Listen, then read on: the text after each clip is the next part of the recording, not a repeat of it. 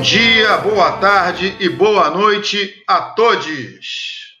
Estamos de volta. Estamos de volta. Nosso 26 programa, hoje, dia 17 de 6 de 2021. Eu, Euler Costa, aqui de Big Field, Campo Grande, Rio de Janeiro, da Boca do Vulcão, para vocês que sempre nos dão a honra de comparecer, de estar aqui conosco hoje no nosso 26º programa, no nosso sexto, sexto podcast, desde que começamos a preparar também para vocês que nos ouvem. E, infelizmente, pessoal, hoje nós ultrapassamos a marca triste de 496 mil mortos pela Covid-19. Lembrando que semana passada a gente tinha 400, a mais de 480 mil, ou seja, está voltando a acelerar a mortalidade. Está, os números estão subindo novamente. Enquanto isso, o gás de cozinha sofreu mais um aumento e já acumula alta de mais de 18% em 12 meses. É isso aí, galera. Você já pode encontrar o seu, é, no seu depósito mais próximo pela bagatela de 100 reais a botija, ou se você morar em área de milícia, como aqui no Rio de Janeiro, há várias, você vai pagar entre 120 e 140 reais. Tranquilo? Aí, botijãozinho de 13 quilos. E a Copa América, a Copa América continua lá no SBT, pessoal. É, isso aí. Lá do Silvio. Mas vamos às pautas de hoje. Selic alta alimenta rentistas. Guinness da desigualdade. Não, desculpa. Alta da inflação ajuda governo em 2022. Silic alta metagetistas e Guinness da desigualdade e não da motociata. É isso, pessoal. Vamos chamar agora para cá os nossos camaradas de sempre que estão aqui conosco para esses debates. E começando sempre por ele, o nosso querido Raulzito do Cerrado, o nosso decano, mestre Oda, lá de Anápolis, Goiás, o futuro reitor da UEG, Marcelo Moreira. boa noite. Boa noite, Euler. Boa noite a todos. Bom dia, boa tarde, boa noite, né? Porque agora o podcast ele é, ele é muito importante. É, que bom, mais uma quinta-feira, estamos juntos. É isso aí. E agora o nosso multi-homem, o nosso Bob Construtor, o nosso querido do Economia em Quadros, sempre ele, preparado lá da Zona Sul da Zona Oeste, Freguesia Jacarepaguá, erradicado hoje em Arraial do Cabo, Fábio Neves. E aí, pessoal, um prazer estar com vocês. Estou vendo aí que a audiência está batendo recorde. E é assim que a gente consegue multiplicar as ideias e ouvir de vocês aquilo que né, tá acontecendo na semana com relação à economia e à política. E como eu sempre digo lá no Economia em Quadros, isso é economia para você de uma forma simples e direta. Então, seja bem-vindo aí para mais um programa. É isso aí, Fabinho. E agora o nosso alquimista, que mora lá na nossa bucólica Rio da Prata, tão querida de Marcelo, Campo Grande também, o nosso Grande Arthur Luiz, vem para cá, Arthur. Boa noite, boa noite. É, o Euler falou multi-homem, e aí eu creio que talvez não muita gente aqui na live vai lembrar disso, mas multi-homem era um herói do desenho dos impossíveis, né? Eu lembrei disso agora. Os impossíveis. Eu, Exatamente. Eu, eu amava esse desenho. Isso, isso aí. Provavelmente muita gente que é jovem não vai lembrar. Eu sou jovem, mas eu lembro porque eu via, né? É, mas também, né? Tinha um homem mola, tinha um homem mola, tinha um homem mola. E tinha um que virava líquido. Isso. Aquaman. Isso aí. Não, não era Aquaman. Porra, Aquaman. O cara já, já misturou aí os universos. E só para lembrar, antes da gente começar, você está vendo aqui, dessa vez acertei, é, e de primeira, o símbolozinho para você poder clicar, seguir o canal Capitalidades. E quando você clicar, clica no sininho, vê se está escrito todas e não personalizado. Clica no, no todas para você sempre receber notificação daqui do canal. E aí a gente já vai tocando o nosso trem, né? Vamos começar a tocar nosso trem com a nossa primeira pauta de hoje. A alta da inflação ajuda governo em 2022. Conta pra gente isso aí, Marcelo. Aliás, vamos só para só não deixar passar em branco, pedra cantada pelo nosso Marcelo já aqui no programa. Algumas vezes ele cantou essa pedra. Eu sou astrólogo, eu nasci há 10 mil anos atrás. É, Raulzito. É, rapaz. Pedra, pedra cantada, né? Ah, a inflação, veja, nós estamos acompanhando aí esse movimento já há algum tempo, né? Todo, todo momento a gente traz aqui dados e relaciona com, com o custo de, de vida, cesta básica, né? Esses elementos fundamentais aí para a gente. Agora, nós havíamos falado em algum momento atrás, né? Que a, a infla... na verdade o governo estaria é, possibilitando aí uma garantia de uma margem mais ampla para gastos em 2022, período eleitoral, ano eleitoral, né? Gasto para 2022. É, quem tem acompanhado as notícias, e aí a gente sempre né, o programa vai discutir as notícias quentes aí durante a semana, um debate entre a equipe econômica do governo e o próprio presidente a respeito do Bolsa Família, do aumento aí para o valor do Bolsa Família. O governo chegou a jogar para cima, 350, baixou 300, Guedes falou à equipe econômica, ó, não dá, 200, 250, e de ontem para hoje começaram a discutir o meio termo, o meio termo aí em torno de é, 270 é, reais. Mas por que, que eles estão discutindo essas questões? Que, que esse é o debate né, que, que, que, envolve aí o nosso tema. Né?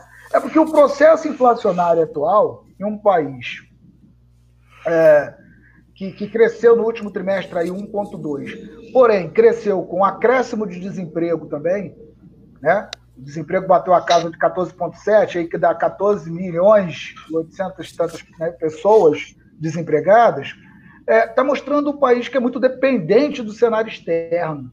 Né? Inclusive, é ponto de pauta, né? Seguinte, depois para discutir aí a questão da taxa de juros, né? é muito dependente do cenário externo.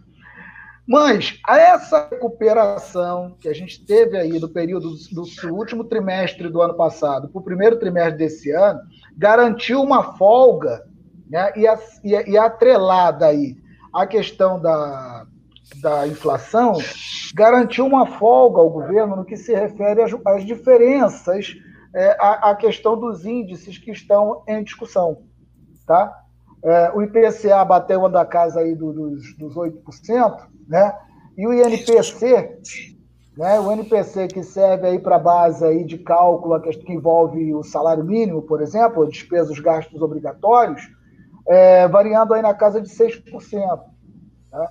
A gente já falou aqui semana passada, inclusive, né, que as famílias de renda média sofreram mais porque a, a inflação bateu na casa ali de 7,7 no acumulado dos, sete me, dos 12 meses e 5,2 para as famílias de rendimento alto. Ora, isso para o governo vai garantir, não para esse ano, porque para esse ano sim vai ficar algo tanto quanto dentro do ajuste do teto de gasto mesmo, né? É, e isso muito em função de um descasamento temporal entre esses índices, mas para o ano que vem, né, garante o governo uma folga para as despesas né, não obrigatórias, né, em outras rubricas. Né? Por quê? Porque o governo vai receber é, mais recursos em função do próprio acréscimo da inflação, do próprio aumento da inflação. E aí, meus amigos, aí nós vamos ver tudo aquilo que só quem não viu antes foi quem que acreditou e, com todo respeito, votou no atual cidadão presidente da República, ou seja, um populismo à direita, da pior qualidade. E mais, a correria que vai ser feita agora, porque se ele quiser alterar né, os valores do renda família ou coisa do tipo, ou o nome que seja dado por ele até o final do ano, vai ter que ser feito esse ano, não pode mudar para o ano que vem, porque não pode ter aumento para determinadas despesas em ano eleitoral. Tá? Então, esse é um debate que está posto, tá? que, é, que é o que alguns especialistas chamam aí de folga no teto, para ser utilizado ao máximo, e a, defi, a depender do tipo de, de despesas, isso vai ter que ser realizado ainda este ano. Por isso, a correria que está ele jogando para a plateia, avisando que vai aumentar renda, o valor da renda mínima do, do, do, do Bolsa Família, tá? a equipe econômica tentando puxar o ajuste, porque eles precisam resolver essa parada é agora. Porque ano que vem não vai poder, e aí ano que vem é ano eleitoral, e aí ele vem com tudo em um populismo né, voltado, aproveitando-se da desgraça alheia, porque a população de renda média, de renda baixa e de renda muito baixa é quem está sofrendo com a inflação, né? principalmente por força também da redução do valor do auxílio emergencial. Tá? Inclusive, ele está prevendo uma possibilidade aí da, da ampliação né, de mais três meses do pagamento do auxílio emergencial e também já estão discutindo uns acréscimos, mas para esse ano não dá para fazer tanta coisa. É mais para o ano que vem mesmo. E aí, aí sim, aí o debate vai ser um debate que nós vamos retomar aqui né, para discutir a quantas anda né, essa velha política travestida nesse novo governo, né, que vai ter que se fazer valer de gastos para tentar conseguir aí é, o máximo possível de votos para aquilo que ele já perdeu ao longo desses três anos de mandato. Fico por aqui, mas pode começar um debate, de repente eu volto, eu gosto de ficar falando. Vamos lá, hein? Vai lá, Euler, vai contigo, Euler. Ah, eu achei que era você. Pô, é que você não, não. leu o chat privado. Vou te, eu é, eu li, é. Você não leu o chat, aí não tem como saber, pô. Vai lá. É, depois Inverteu. a Bom, é, eu, eu li a reportagem, eu li a reportagem da, da, do Valor Econômico, esse jornal de esquerda, né? Comunista. E lá eles diziam, né? Exatamente isso que o Marcelo acabou de colocar, um, uma. Acho engraçado, né, eles gastam tanto dinheiro, uma empresa de consultoria, de, de investimentos aí, de economia, um nome em inglês que eu nem vou lembrar o nome, o Marcelo já tinha falado isso aqui tantas vezes. Pois é. E, e, é. e aí o que, que você observa? É, exato. O que, que você observa? É, o que, que os caras fazem? Eles se aproveitam, desgraça pouco é bobagem, né? Desgraça pouco é bobagem, eles se aproveitam de, de uma situação criada artificialmente por eles para que isso fique ainda favorável que dê, dê uma, um suporte para eles no ano que vem. Então, o que, que eles fizeram? Para que as pessoas não pensem assim, ah, eles elevaram o teto. Não. Eles deram um, jeito de afundar o assoalho para poder sobrar mais espaço aqui no meio, tá entendendo? Então, eles, em vez de. Não, não subiram no teto, não. Eles só abaixaram o assoalho. Eles deram um jeito de cavar, entendeu? E quem é que está ficando lá embaixo, esmagado no assoalho? É o povão, gente. É o povão que está pagando a conta. Acabei de brincar aí o negócio do gás. Quer dizer, não brinquei, não, só informei. 18% em 12 meses.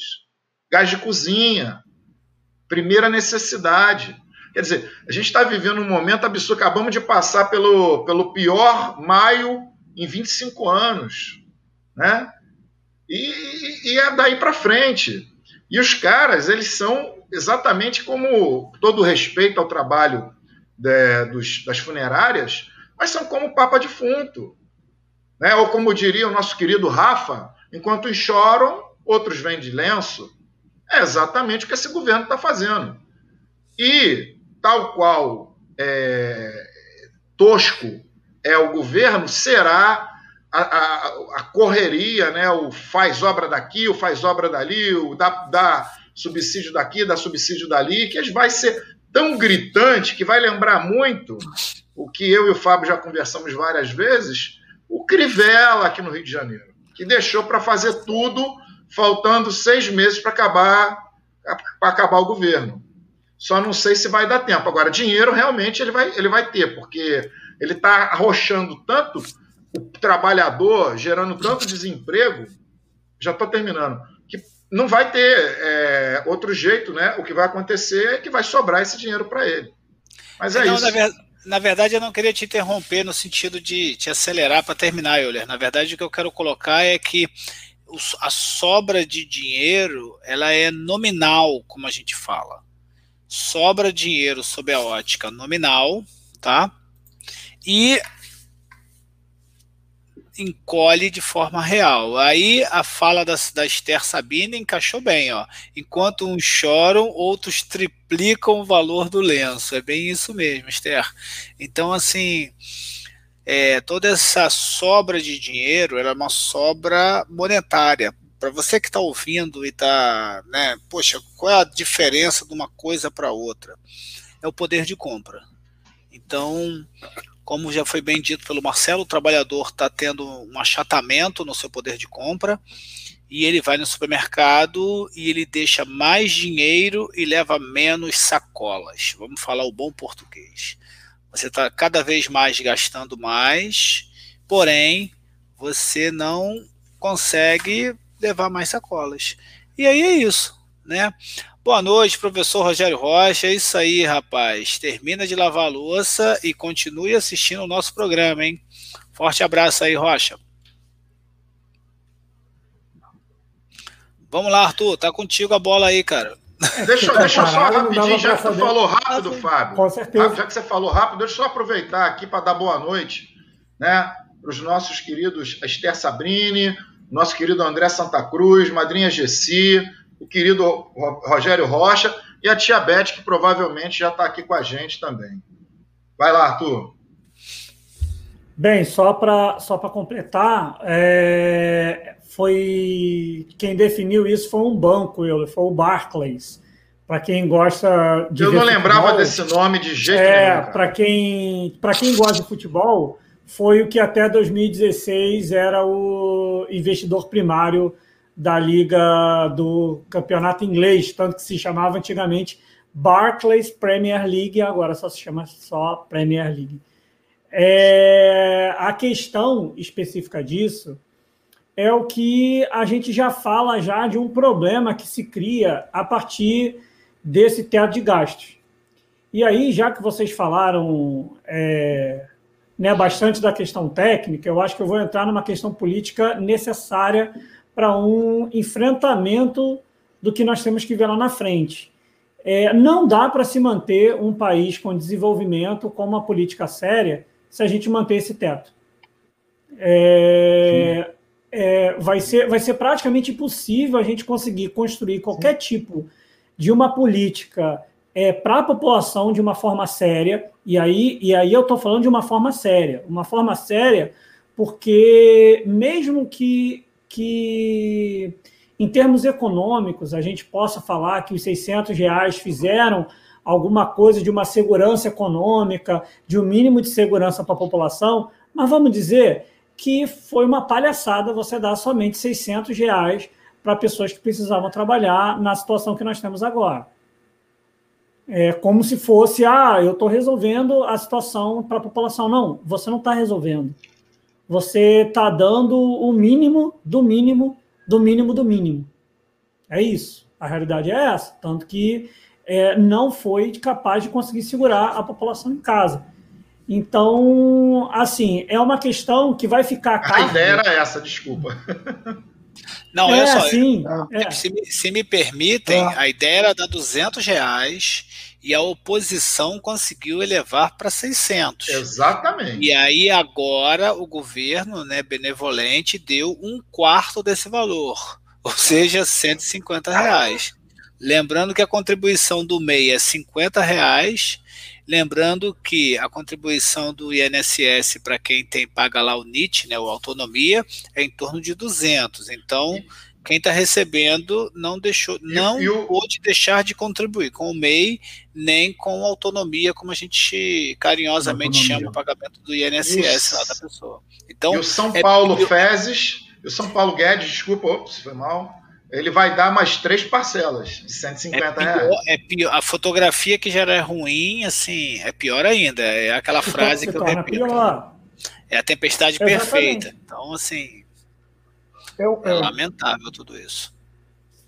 É, só, só, só para eu poder te completar, a questão que vai ficar é essa. É, é, nós temos um problema sério, que é essa situação é, do teto de gastos é uma coisa que a gente já tinha apresentado, só que parece que a pandemia e o desespero do Bolsonaro é, em se reeleger é, mostra é, é, essa deficiência prática, econômica e política que era o teto de gasto que a gente já tinha apresentado antes, é isso? É, lembrando, lembrando também, né, eu uso essa frase já há um tempo, que é o seguinte, né, o Bolsonaro está é, prejudicando muitos, mas a vida dele também não está fácil. Uma das questões aí que a gente está discutindo de reeleição, vale lembrar que ainda não tem partido.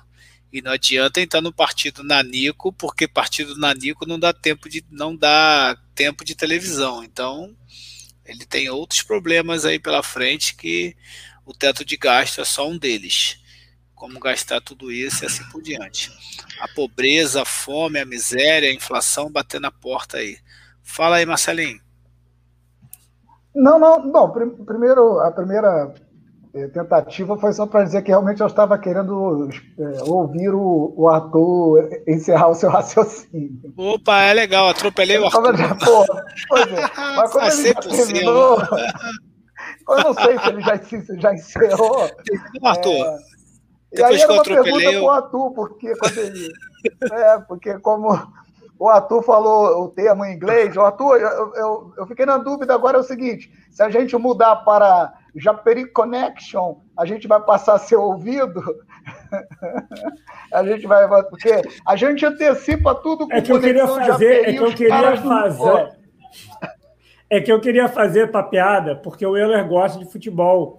E aí, para mim, ele é, ia lembrar é. que o nome da liga inglesa antigamente era Barclays Premier League que é esse próprio banco que tinha definido isso. Entendeu? Euler gosta do Flamengo, ele não gosta de futebol, ele gosta não, do Flamengo. Não. Há controvérsias. Eu não torço para seleções. Eu não torço para seleções. Mas para o meu clube aí, e outros alguns que eu. É... Bom, vamos continuar, gente. Vamos lá, temos que tocar o trem, o trem tem que seguir. E aí, né? Agora a gente vai entrar na pauta Selic alta alimenta os rentistas. Fábio Neves. É isso aí, gente. Seja bem-vindo aí a todo esse processo que eu confesso que eu não estou entendendo o que está acontecendo. E para mostrar para vocês que eu não estou entendendo o que está acontecendo, tem um videozinho que eu vou pedir para o Arthur, né, colocar no ar aí para vocês, por gentileza. Vamos lá, Arthur. o cara se preparou, hein? É, garoto. A taxa Selic é a taxa básica de juros da economia e o principal instrumento de política monetária utilizado pelo Banco Central para controlar a inflação. E a origem da sigla, né, Selic, é o que? Sistema Especial de Liquidação e de Custódia. A ideia é que você possa atingir essa meta, né? E, e olha aí que interessante, né?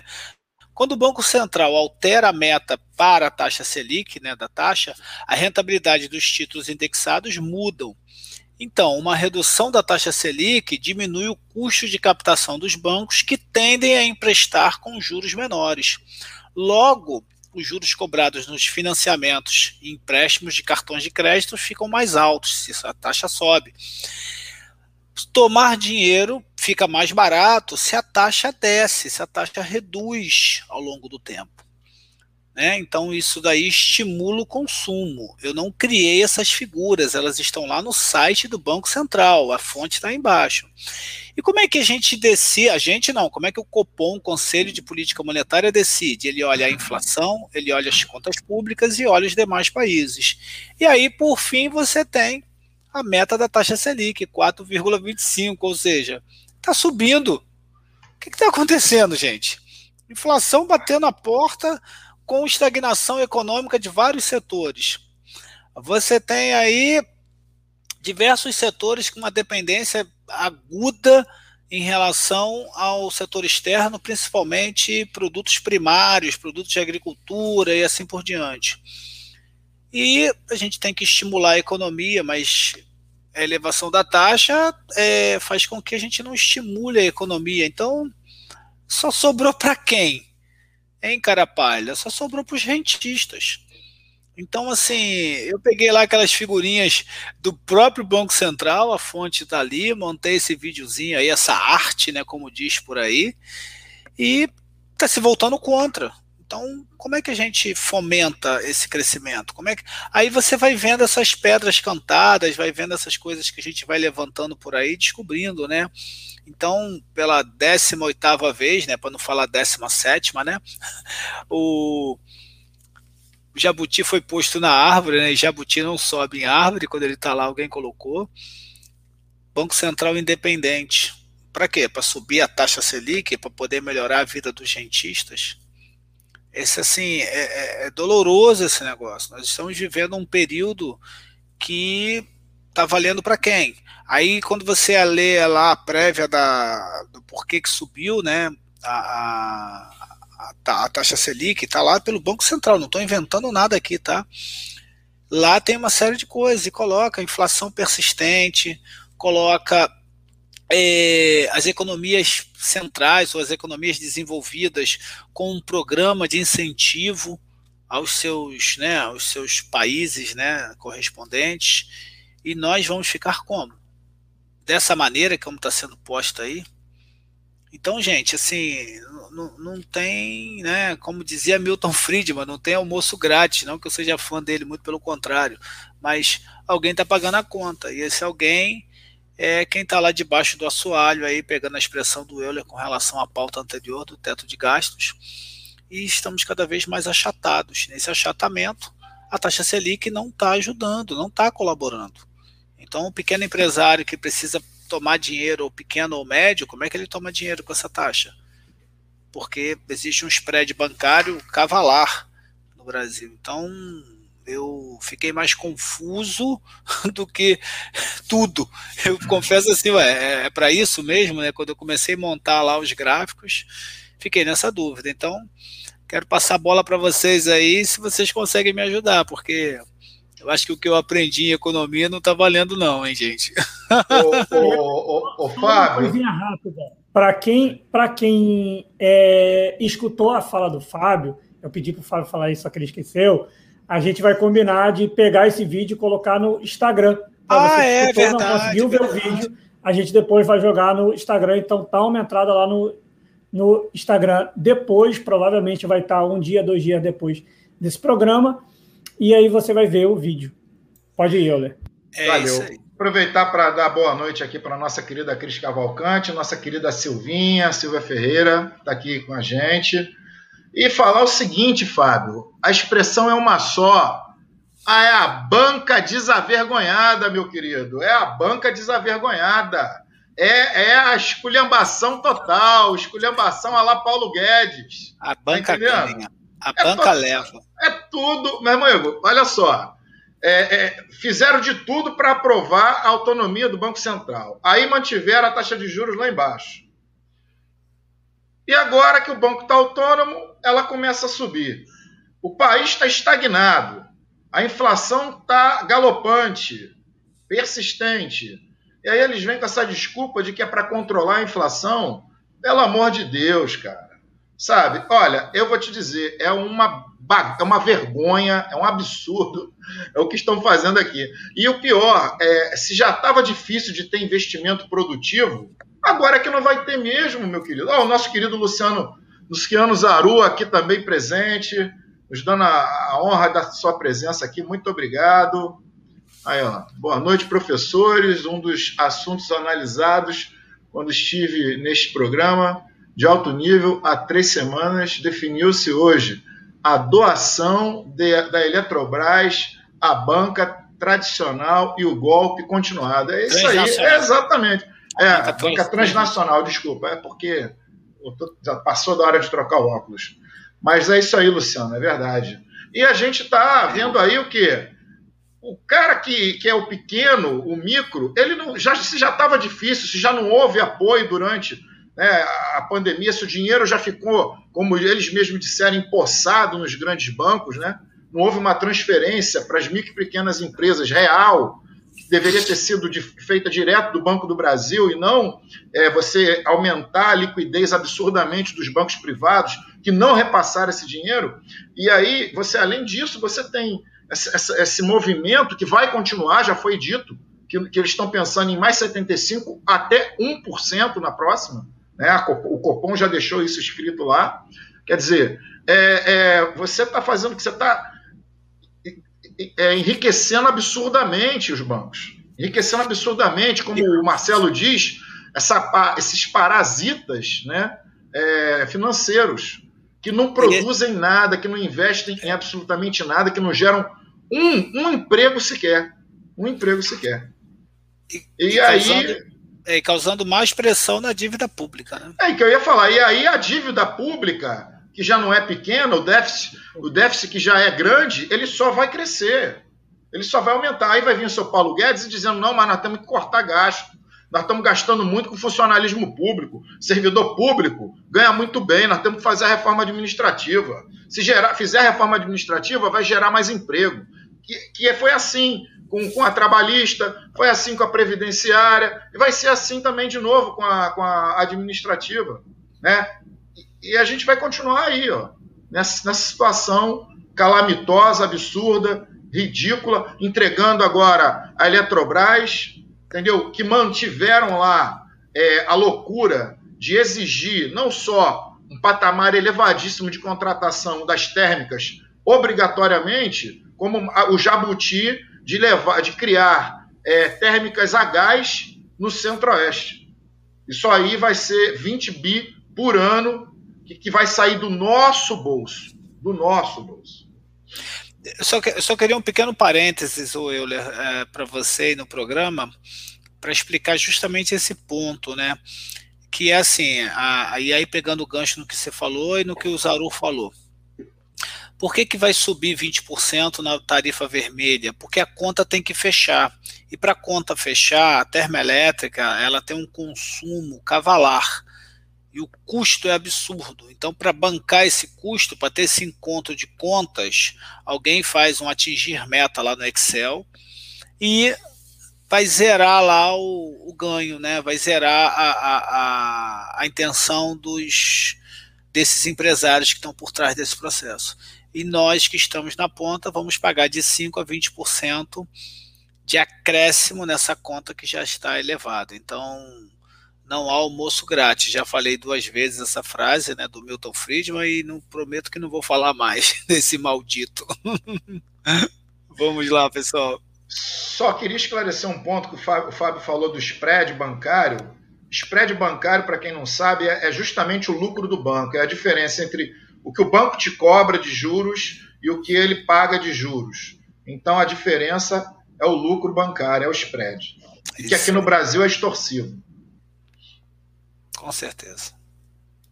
É, eu, eu, eu, costumo sempre tentar, é, para entender determinadas situações, me fazer, digamos assim, me revestir daquele que tomou determinada decisão para entender o que, que ele está querendo fazer. Viu, Fábio? Eu vou tentar, nesse sentido, colaborar para o entendimento. Mas é, só não, só não se veste muito e não usa a expressão é. tá ok, não, por favor. Tá? Não, não, não farei isso, não farei isso. Não, não, não dá nem para usar mais a camisa da seleção brasileira que dirá ficar falando tá ok. Chegamos a um nível tal que nem a camisa da seleção brasileira dá para usar mais. Mas, é, tá bom, mas enfim, eu sempre usei a da, da a outra seleção. Mas veja, a, a, o Copom ele está ele tá, ele tá olhando para os sinais, né? Ele está olhando para os sinais. Ele não, tá, ele não quer esperar que esses sinais se transformem em elementos práticos pontuais, materiais, agora. A inflação passada já foi. Então, o que ele está fazendo? Ele está aumentando os juros agora com a perspectiva né, de tensões maiores nos momentos seguintes. Né? Agora, tensões maiores nos momentos seguintes a partir de que condições? Que é essa que é a discussão. As condições atuais da economia brasileira, no meu entendimento, meu humilde entendimento, entendimento né? e olha que a gente já fez vários humildes entendimentos aqui, várias pedras cantadas, é que não cabe uma, uma, não cabe uma, uma tendência de alta e na, e, na, e na velocidade com que está sendo realizado agora tá? Mas no mercado doméstico. E aí sim, como você chamou a atenção, se a gente pegar lá o relatório, o relatório vai apontar para quê? para o cenário externo. Porra, mas o que está acontecendo no cenário externo? Eu só tem uma expressão aqui, desculpa aí. Estímulos fiscais e monetários em alguns países desenvolvidos que promovem recuperação robusta da atividade econômica. Caramba! Pô, mas na casa dos outros vai dar problema na nossa? Deixa os caras fazerem o serviço deles, como os Estados Unidos agora, o Senado aprovou 250 bilhões para uma política industrial, tá? Por que, que isso vai causar problemas aqui dentro? Essa é a questão. Tá? Essa é a questão. Primeiro, porque é uma economia altamente internacionalizada, extremamente dependente, que transferiu toda a sua capacidade decisória para as transnacionais e as grandes corporações. Nós não temos capital nacional há tempos. Tá certo? Há tempos. Agora nós estamos, como o Luciano Zaru chamou a atenção, nós estamos é, é, continuando o processo que foi iniciado lá nos anos 90 e transferindo do setor, da, da, da parte que compõe o, o, a estrutura estatal, e transferindo para esse sistema decisório externo também. Porque na iniciativa privada já foi. O processo de desnacionalização já ocorreu. O centro decisório não está no, o centro decisório não está no Brasil, está fora dele. Tá? Então você tem uma pressão interna tá? que não pode deixar essa economia avançar. Ela vai patinar. O modus operandi aqui, nós já falamos isso aqui também em outros momentos, o modus operandi da economia brasileira é manter-se um patamar de não crescimento para não tensionar os estímulos externos quem se apropria da exploração do trabalho aqui dentro. Tá certo? Então, por que antecipar a inflação nessa velocidade? Antecipar controles de inflação numa velocidade tal que, numa, numa, numa demanda que está arrefecida, ao nível da subsistência, e os preços estão descolando ou pelos preços administrados ou pelo dólar. Ou pelo dólar. Isso mostra o quê? Nesse relatório do Copom? Que o Banco Central está perdido.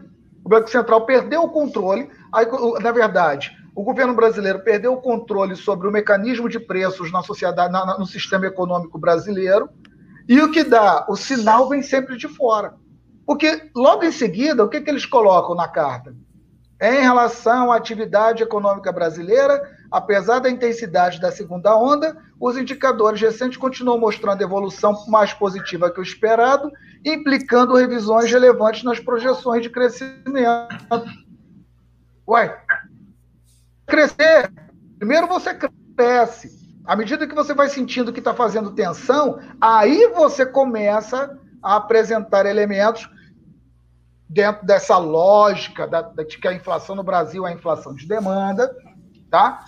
Aí você começa. Agora não, você está antecipando os possíveis estímulos que estão sendo gerados de recuperação da economia. Ou seja, aí é, é a ideia do não entendimento a economia nem, não só não está crescendo como poderia crescer, como o Banco Central está dando sinal que ela não pode crescer mais do que está crescendo. Pô, entende? Esse é o ponto que, que, que eu penso que, que, que, nós precisamos avançar no debate, porque, mais uma vez, a conta, e olha o problema dessa arquitetura, eu vou chamar aqui de arquitetura do retalho, para poder sair aquele colcha, aquela, aquela colcha de retalhos. Né? Olha aí, o governo está querendo, o governo está com estimativa e os estudos estão dizendo que o governo, nós já falamos aqui com essa possibilidade, o governo está guardando dinheiro para poder fazer política, tá certo? Politicagem para poder ganhar a eleição é. sobre a pobreza alheia. É, politicagem. Tá Só que aí o que faz? Ele implica um problema que vocês chamaram atenção agora, aumentar os serviços dos juros da dívida com o aumento da Selic. Ele cria um problema para ele mesmo. É isso aí. O governo perdido, o governo completamente perdido, é o que nós temos aqui. Nem temos governo, que dirá, é um desgoverno perdido. Agora, eu só quero chamar a atenção na fala do Marcelo, que é o seguinte, né? Nós já havíamos conversado isso nos bastidores. Toda documentação, toda ata, tudo que é público, ela se tornou mais escassa em, em, em expressões e mais sofisticada para as pessoas não entenderem.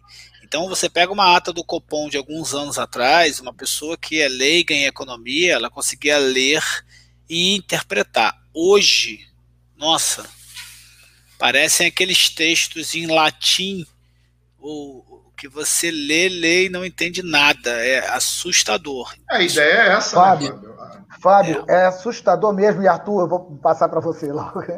É assustador mesmo, porque, olha só, tem uma parte da carta que diz assim: a persistência da pressão inflacionária revela-se maior que o esperado, sobretudo entre os bens industriais. Lembra que semana passada nós falamos que houve um aumento significativo da importação de 11%, né? um acréscimo de 11% das importações e que isso está voltado para o setor industrial?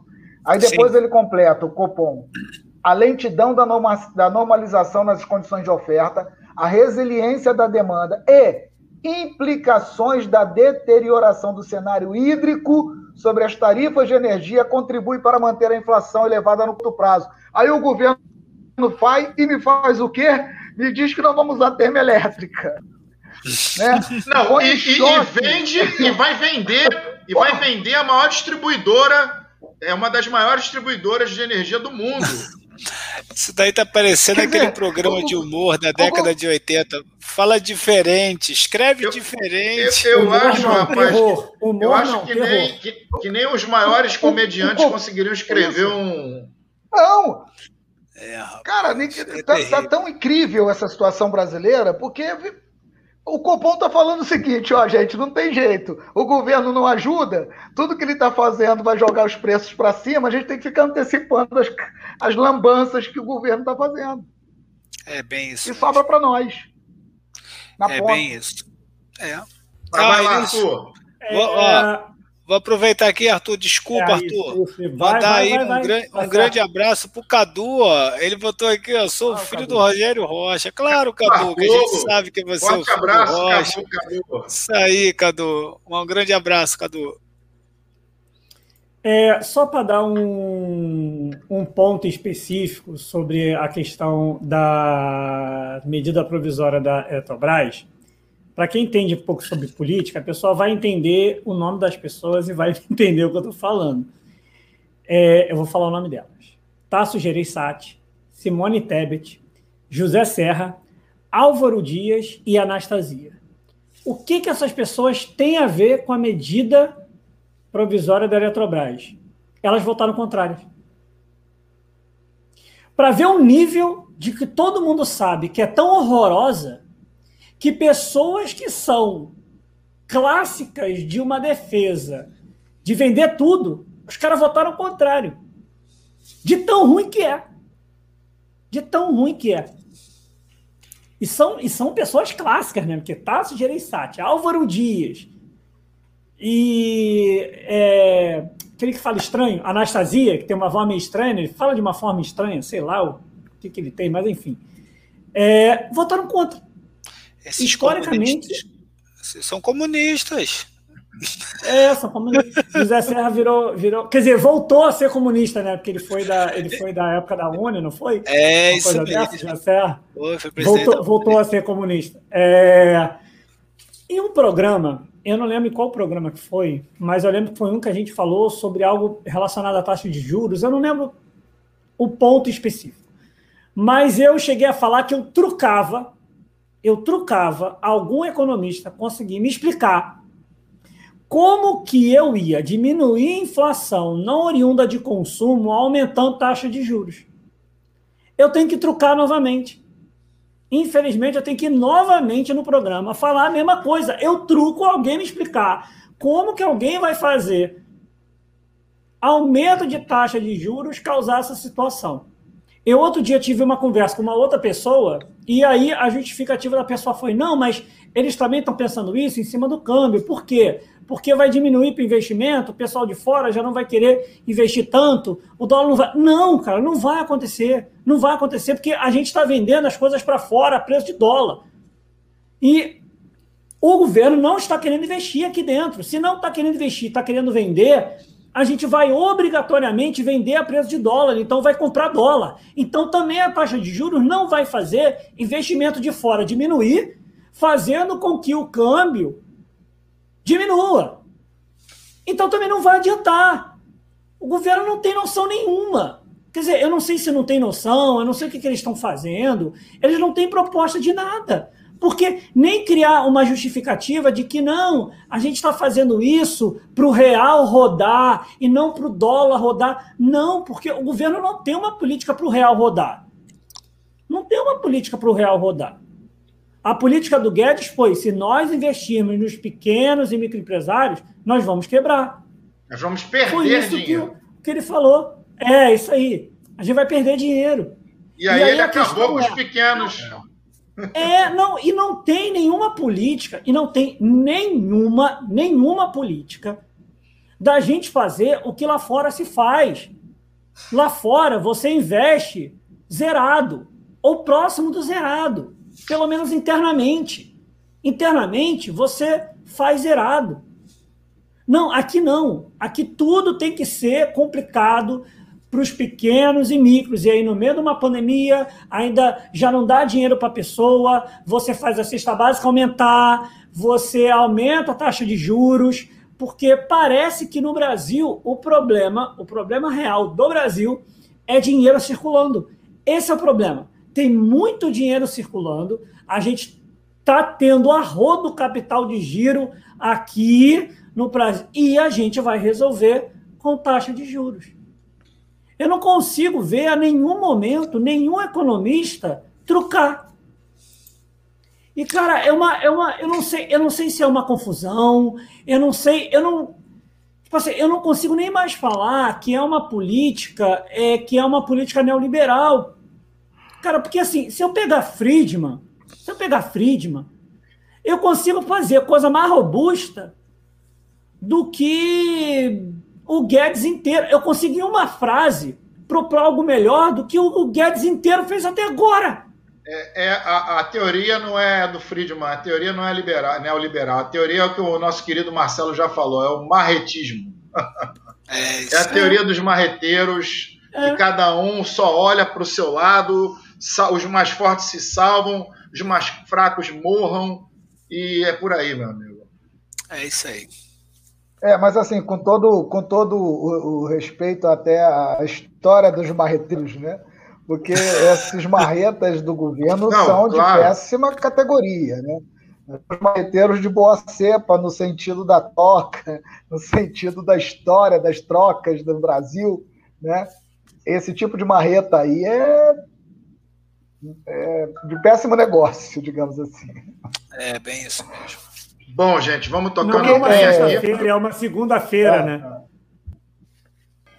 É. Tocar o nosso é, trem aqui, agradecer aqui, chegou também o Luiz Eduardo Martins aqui com a gente. Vamos nossa, nossa última pauta. Guinness da desigualdade e não da motociata. Quer dizer, o governo bateu sim um recorde, mas não foi o das motocicletas, né, Arthur? E a gente vai tentar explicar um pouco, Arthur, por que, que, o que, que esse governo está conseguindo fazer é, se você puder já colocar para a gente aí o, o, gráfico, aquele bacana, tela toda, a gente aí poder falando com o pessoal. Você precisa só me avisar qual é o primeiro, porque eu não recebi em ordem. Me avisa qual é o primeiro que eu vou colocando. Pode, vai falando, vai eu vou colocando. Então, rapaz, mas aí agora você quebra comigo. Vai então, colocando eu vou aí. Jogando, eu... eu vou jogando, vou jogando. Vamos lá, se preparem toca o barco, toca o trem. Maratona. Exatamente. Então, esse aí, ó, já tá no ótimo, esse aí mesmo. Ó, esse aqui já mostra de cara o que eu queria falar para vocês aí, olha. Pegamos uma, uma, uma, fizemos uma série histórica de 45 anos aproximadamente e o, o governo atual conseguiu bater o recorde de desigualdade. Para quem não sabe, o índice de Gini ele mede o, o nível de desigualdade Quanto mais próximo a zero, menor a desigualdade. Quanto mais próximo ao número 1, um, maior a desigualdade. Aí você tinha um índice de Gini é, em 76, que ainda era era militar, de 0,623. Chegou no governo Sarney, o, o seu auge, em 89, final do governo Sarney, 0,636 os governos depois vieram caindo, teve só seu, seu só, é, taxa mais baixa. A gente teve o maior índice de, de igualdade, né, a menor desigualdade em 2014, e agora, depois do golpe, a gente vê voltando a subir.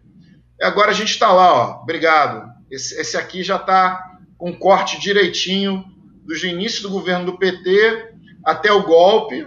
A gente vê ali 2014 certinho, como eu havia dito.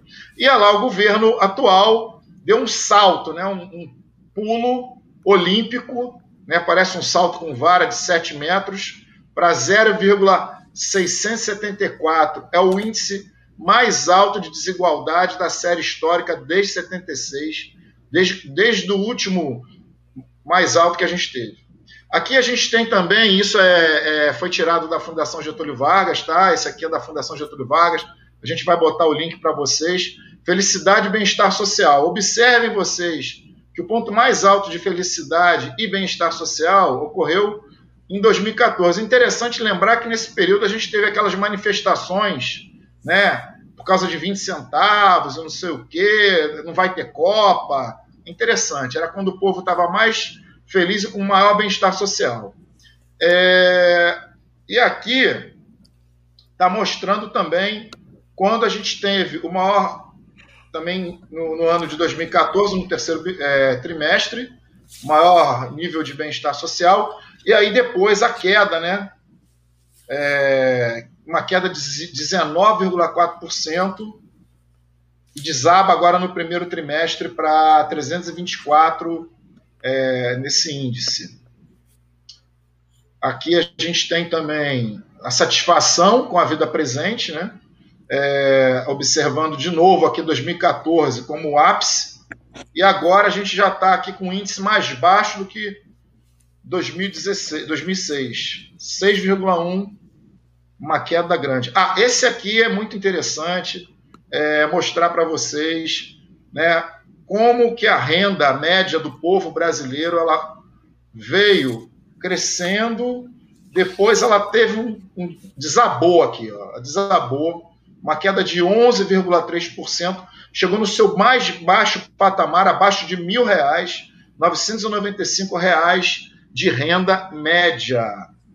Tá? Nunca teve tão baixa a renda média como dessa vez. Pode passar, meu querido. Bom, e aqui eu quero chamar atenção para vocês no renda de todos os trabalhos, renda de todos os trabalhos. Vocês veem o seguinte: a queda foi de 10,89 mas da metade mais pobre foi o dobro, foi de menos 20,81. Ou seja, renda individual dos 50% mais pobres tem queda duas vezes maior. Queda duas vezes maior. Quer dizer, ser mais pobre, ser pobre no Brasil é uma desgraça dobrada, né? Você teve, o cara teve o dobro de perda, o dobro de perda. Pode seguir, Arthur, por favor. Ah, acabou, né? Beleza. Tá ótimo. Mas era isso que eu queria mostrar mesmo para vocês. E a gente observa é isso. O governo conseguiu, é, com tudo isso que a gente falou antes, né, com o que o Marcelo colocou, com o que o Fábio trouxe, com tudo que a gente discutiu, ele conseguiu esse atual resultado de maior desigualdade histórica, um novo recorde, né? ultrapassou o período de Sarney, que era hiperinflação, é um nível de insatisfação muito grande, né? um nível de, de infelicidade muito alto. E eu não coloquei aqui, mas eu posso dizer para vocês: o brasileiro está vivendo o seu período, que também faz parte da pesquisa da FGV, e vai ser colocado o link, o seu momento de maior irritação maior raiva e maior estresse emocional por conta de tudo isso. É isso. É, a gente, é há vários programas, tem falado. Fala. Ah.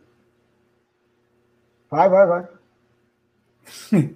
é, assim, a gente tem falado a diversos programas coisas específicas como uma vez a gente parou para falar sobre ganho salarial. E aí a gente falou que em fevereiro 70% dos acordos foram abaixo da inflação. A gente falou sobre o que estava acontecendo, sobre a situação de necessidade de investimento nos micro e pequenos empresários, devido ao fato deles serem quem, é, em termo de metro quadrado e de termo da sua empresa geral, tendem a contratar mais pessoas e não usar tanto maquinário. 70% da mão de obra. Isso. Desculpa, 70% é... da mão de obra. A gente falou da situação da necessidade de uma segurança muito forte para os trabalhadores do setor de serviço durante a época da pandemia, que era um setor que era complicado você conseguir manter home office, porque boa parte do trabalho deles não dá para se manter por via home office.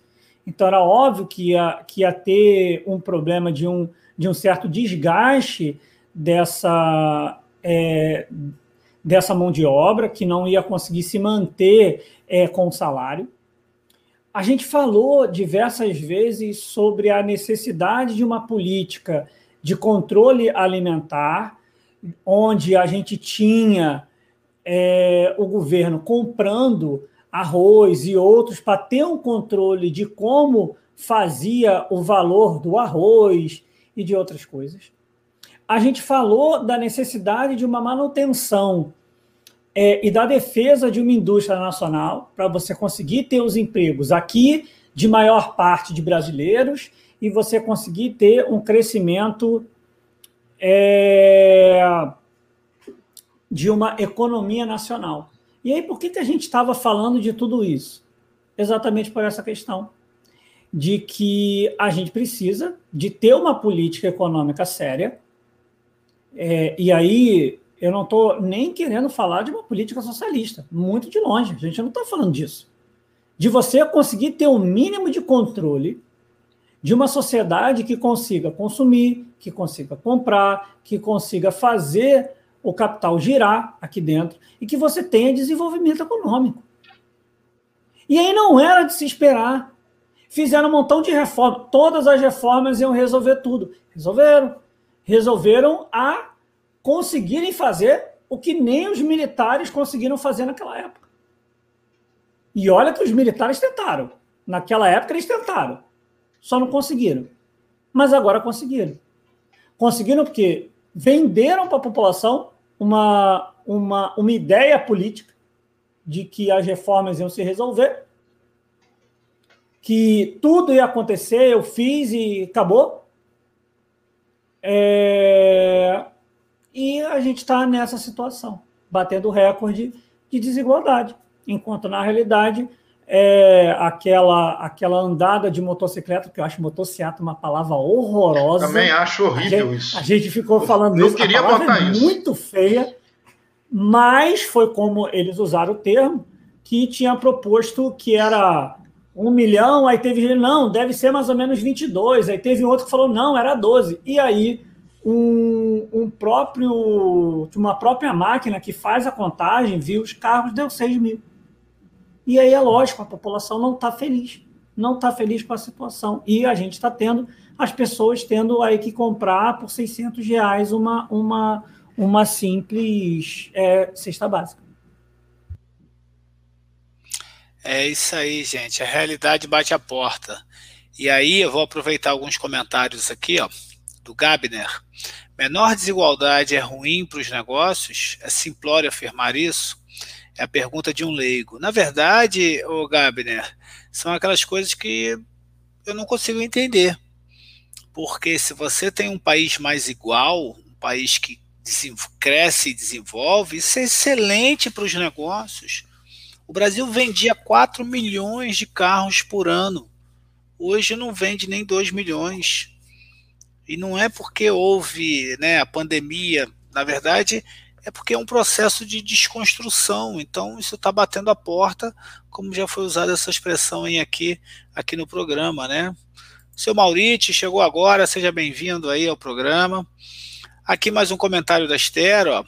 Esses gráficos com, é, comparar, comprovaram a veracidade daquela famigerada crítica social brasileira, né, disfarçada de música, né?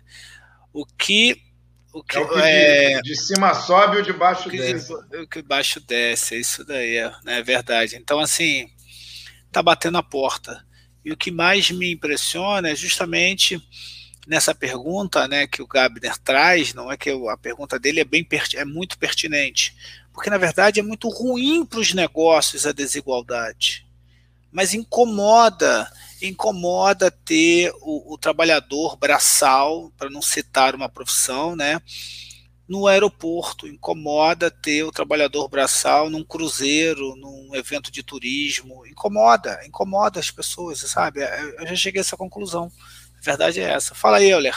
Não, rapidinho, só para dizer para o Gabi, né, que depende de quem você está falando. Se for para o negócio da burguesia entreguista, talvez sim, porque esse país ele tem, ele tem sido é, governado para fora. Né? A gente já falou isso aqui algumas vezes. Esse crescimento de 1,2% do PIB, que não, não, não, acrescentou em absolutamente nada internamente, né?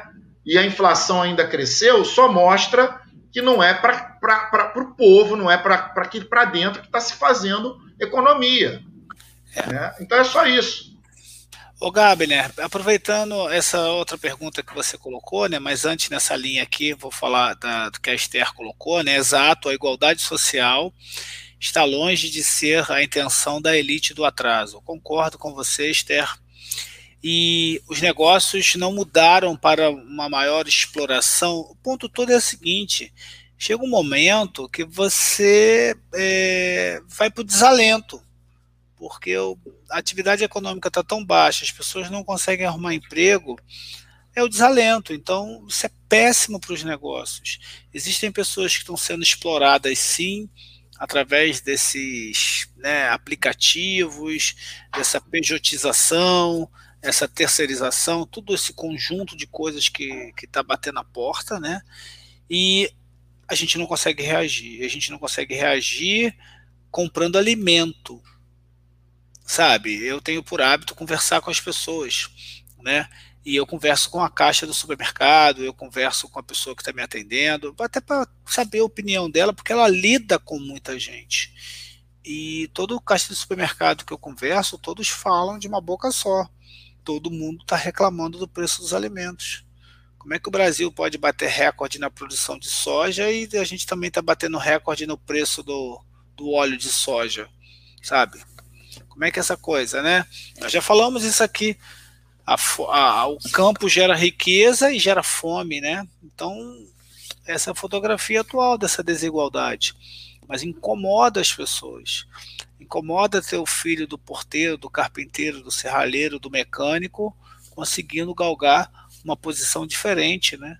Sabe? Parece aqueles filmes de castas, né? Que você nasce ali, tem que ficar naquela casta, se não é não lhe é permitido uma alteração, sabe? Então, talvez uma, a gente uma frase uma galáxia rápida. distante, né? Talvez isso melhore.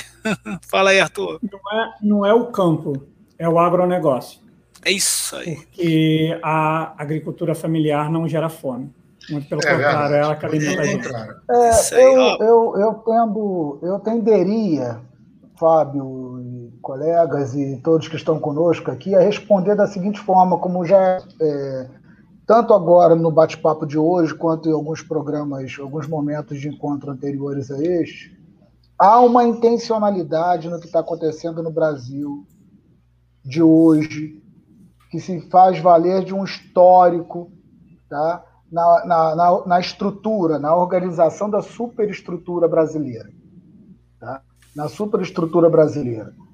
Então, quando o Gabi me pergunta é, se os negócios não mudaram para maior exploração, mudaram muito. E exploram muito mais. E essa é a integridade, Gabi. E aí, Fábio, nesse sentido, eu concordaria com você se eu estivesse em outro país no que se refere a, a afetar, a afetar negócio. É claro que no, no plano, no aspecto geral, é, é, afetaria determinados negócios. No, no, né? Agora, se você está trabalhando, ou melhor, no aspecto específico, determinados negócios. Agora, na linha mestra, no que nós estamos no que eu discuti agora há pouco em outros programas, no modus operandi da, da, do sistema é, econômico, político brasileiro, é, favorece muito os negócios quanto mais o nível de exploração for intensificado, e tem sido intensificado a partir da reforma trabalhista, a partir da emenda constitucional 95 e todos os elementos que estão sendo postos em discussão agora, que é o desmonte do Estado brasileiro. Isso é um projeto, isso é um projeto que favorece uma determinada, é, digamos, camada da superestrutura que comanda hierarquicamente essa superestrutura. Então, é, explora de tal maneira, intensifica o processo de exploração aqui, né? E aí é o nível da subsistência. Quanto mais no, ao nível da subsistência, torna a competição entre pessoas desesperadas, tá? entre pessoas em busca de um mínimo de sobrevivência material intencional, é o que está acontecendo no Brasil hoje. Tá? É, é, e aí. É, não, é só, tá, assim, só para rapidinho. E aí não, há, não, não, vejo outro movimento, porque nesse sentido existe algo que tão perverso, guardado as devidas proporções, vai, mas tão perverso quanto a, o coronavírus, nós temos um governo. E nós precisamos. Essa discussão ela não se resolve ao nível ao nível do debate das ideias somente, mas na luta política. É por isso que o 19J é importante, a gente tem que ir lá. Tá? O 19J é importante, tá certo? Porque aí nós vamos mostrar que não é motociatazinha que resolve o problema da desigualdade no Brasil. Tá legal? Ali é um desespero de um de chefe de Estado que não sabe mais o que fazer. Nós já mostramos aqui as diversas bandalheiras que ele faz que, se, que a sua equipe econômica faz para tentar salvar esse desgoverno. Né? É nesse sentido. Bom, desculpa, Fábio, eu te cortei. É porque Não, eu também lembrei de um. Programa, de um programa ao vivo é assim. Um relatório. É porque saiu um relatório em maio da Oxfam, né? que foi é, o resultado de uma pesquisa feita com o Instituto Datafolha, chamado Nós e a Desigualdade. E, e esse relatório tenta expressar a percepção da população a respeito do tema desigualdade. Então, tem uns dados interessantes, eu vou tentar é, é, sintetizar alguns deles. Mas olha o que a população respondeu quando é perguntar ela sobre a questão da desigualdade a respeito de determinados temas, saúde, tributação. Ah, com relação à saúde, é, 73% defendem universalidade para atendimento em postos de saúde e hospitais. Isso, esses dados foram colhidos em, dezembro de 2020, mas foram sistematizados, saiu agora em maio. É, esse dado era 72% em 2019. Não alterou significativamente, uma que nós temos 70% da população que defende a universalidade no atendimento aos postos de saúde. 62% dos brasileiros e brasileiras acreditam que ter acesso à saúde é uma das três principais prioridades para uma vida melhor, ao lado de estudar, entendeu? E fé religiosa. É tudo na contramão do que esse governo defende. Apoio à tributação. 94% da população pesquisada concorda que o imposto pago deve beneficiar os mais pobres. 84% concordam com o aumento dos impostos de pessoas muito ricas para financiar políticas sociais. É, a, a, o tema: sem redução de desigualdade não há progresso. 86% creem que o progresso do Brasil está condicionado à redução de desigualdades entre pobres e ricos. Otimismo individual, né, com relação ao ceticismo social em acessão e coisa do tipo. 64% acreditam que estarão na classe média ou classe média alta em cinco anos. Ou seja, veja, mesmo em uma situação tal, as pessoas acreditam. Há, há, há uma, há uma, uma a utopia é importante, sabe, como processo como vir a ser, tá? E, e aí você encontra é o devir, né? ambiente, né? Devir. É o devir. A gente luta para isso, é para poder garantir o que poderá vir, né?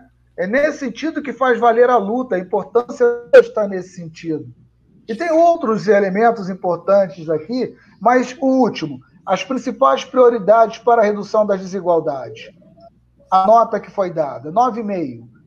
Nota média para aumento da oferta de emprego investimento público em saúde e combater o racismo. 9,6. combater corrupção, investimento em educação e garantir direitos iguais entre homens e mulheres. Se você juntar isso tudo, o que, que saiu agora? O último ranking. O Brasil conseguiu ultrapassar muitos países na América Latina em termos de ser o país mais corrupto. América Latina, último dado, ranqueamento. Eu não gosto muito de ranking, não, mas aí é, é, é importante chamar a atenção. Ranking.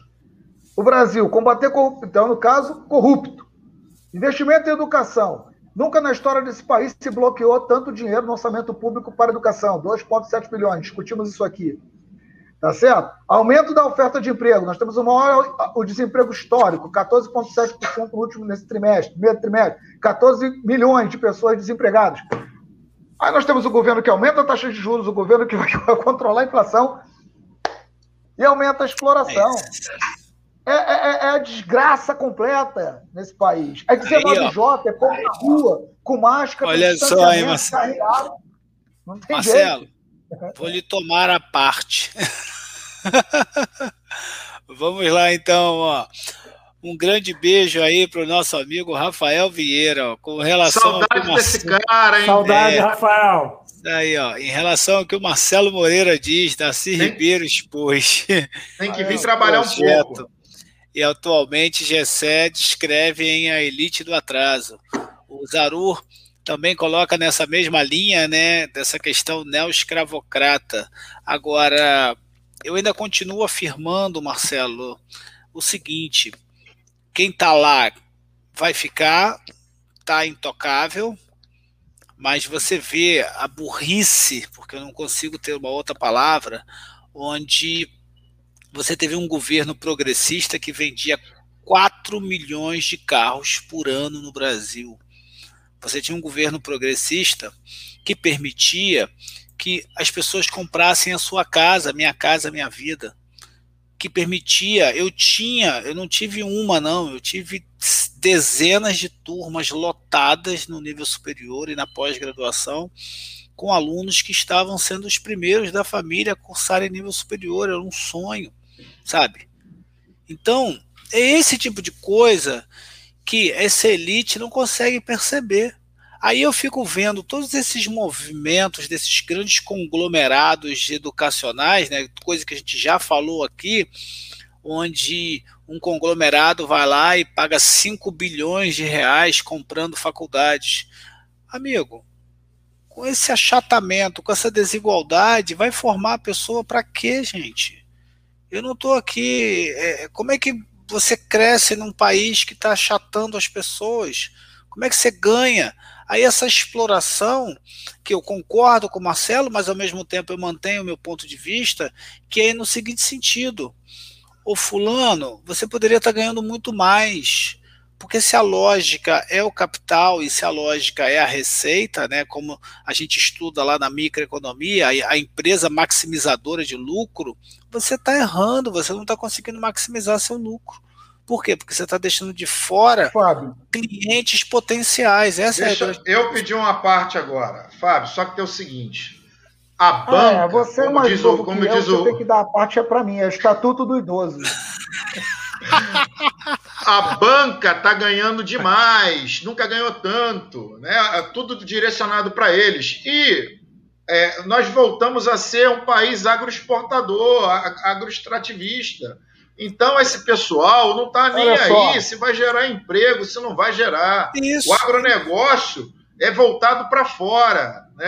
É, é bem diferente do que disse o Arthur, que a gente tinha um investimento na agricultura familiar. É, é sempre no final que acontece. Nos governos trabalhistas, nos governos trabalhistas, a gente tinha o investimento na agricultura familiar e isso acabou. Por isso que também os alimentos estão mais caros, aqueles alimentos da mesa né, do cotidiano do trabalhador. Só para colocar isso, Marcelo. Nós vamos ter que inverter. Não, não, nós vamos ter que inverter essas pautas, porque vocês deixam essas pautas. Não, é, pô, vocês deixam essas pautas, essas pautas por final. Oh, vamos lá. Primeiro que o Brasil nunca deixou de ser um, um, um país primário. Tá certo? Sempre se intensificou nisso. Esse negócio é ad eterno. Nunca deixou, Verdade. viu, Euler? Segundo, Fábio, que eu queria era vender 50 milhões de bicicletas, sei lá, patinetes, carro pra seja. caramba já temos demais, poluidor pra cacete, ou então que a gente fizesse uma porra de uma estrutura de carros elétricos, já que acabaram Sim. com a Gurgel, que foi um dos primeiros, o primeiro carro elétrico da América Latina. Obrigado, Marcelo. É, obrigado pela defesa da Gurgel. Porra, é, porra. O melhor carro elétrico da América Latina era o Gurgel, porra. Aí foram lá e acabaram com a produção e o primeiro de era todo mundo. A gente estar tá líder, líder mundial em carro elétrico, né? Essas, essas porcarias que vem de fora, do Musk aí, que é especulador de criptomoeda, o cacete. Então, o que acontece? É, nós temos que pensar um, então, um país diferente. Agora, veja, essa elite, é a elite é a elite da Idade Média, da Idade das Trevas, como era dito. É, é a elite do, do, do, do, de, um, de, um, de um passado que, que elas não saíram mais. Mas é porque elas estão aqui, enraizadas, enraizadas no primarismo da economia brasileira, que não conseguiu até hoje estudar, nem que fosse o Richman o, Albert Otto Richman, aquele O é Otto, né? Albert Otto Richman, sobre as questões dos encadeamentos para frente e para trás, para a gente pelo menos avançar em industrialização, mesmo utilizando a, a, com o avanço da indústria primária. É, um país, é uma superestrutura extremamente atrasada, mas ela é atrasada intencionalmente. É isso que eu estou falando, Fábio. Eu não estou discordando contigo, que, que é, no sentido geral do termo. Eu estou uhum. falando que isso é uma ação intencional intensificar sim, a exploração do trabalho é ao nível da assistência é, é um tiro no pé, mas é intencional para o tipo de, de, o tipo de superestrutura que nós temos. Ela se faz valer nessa superestrutura, entende? Ela se reproduz nessa superestrutura. E algum dia isso pode explodir? Pode, eu espero que exploda. Eu queria que tivesse explodido agora né, com a pandemia, com achatamento salarial, com desemprego, etc., a população na rua, pressão, tensão. Não teve, não houve. Tá certo? Não aconteceu. Tá? Mas, enfim, vamos, vamos. Governos passam. Esse vai passar. Aí, essa elite que está aí é que não vai passar tão cedo. Porque nós temos não. que discutir um jogo político que dê conta de, de alterar o jogo na superestrutura. Temos que sair infra, partir para cima, né? E aí é outro país, é outra situação, não é esse. É isso aí. Eu, te, eu tenho uma sugestão para o próximo programa.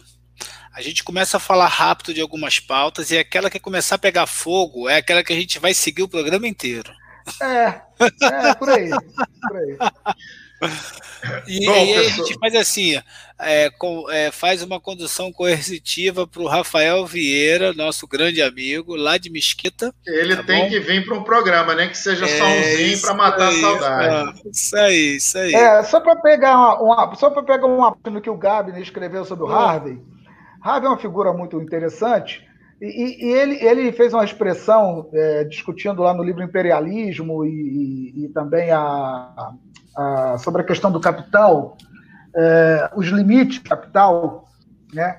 É, que Marx dizia o seguinte: olha, nós discutimos isso aqui hoje, sobre a questão da.